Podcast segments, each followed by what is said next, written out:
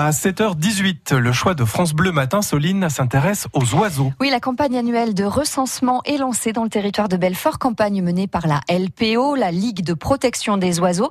Des volontaires font l'inventaire des différentes espèces. William Guécosta, vous avez rencontré l'une de ces volontaires. Depuis plusieurs années, Sylvie s'inquiète de voir de moins en moins d'oiseaux dans son jardin de Danjoutin. Entre mon enfance, mon adolescence et même quand j'avais 20-25 ans, j'avais des oiseaux plein mon jardin. Et là, ça a énormément décliné. Alors cette année, elle a décidé de participer au comptage, mais pour recenser les oiseaux, autant savoir les reconnaître. Au bord de l'étang des Forges à Belfort, Sylvie s'entraîne auprès de Jean-Michel Gattefet, passionné et membre de la LPO. Qui est juste euh, là au milieu.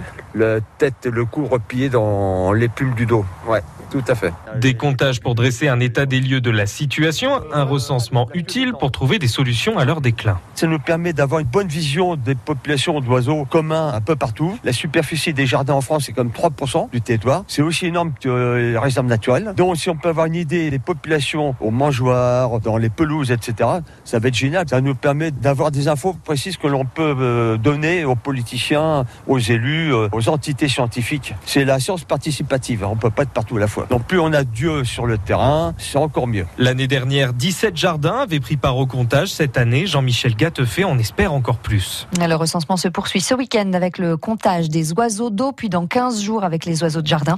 Si vous voulez participer, on a mis toutes les infos utiles sur francebleu.fr. France Bleu, Belfort-Montbéliard. Il est 7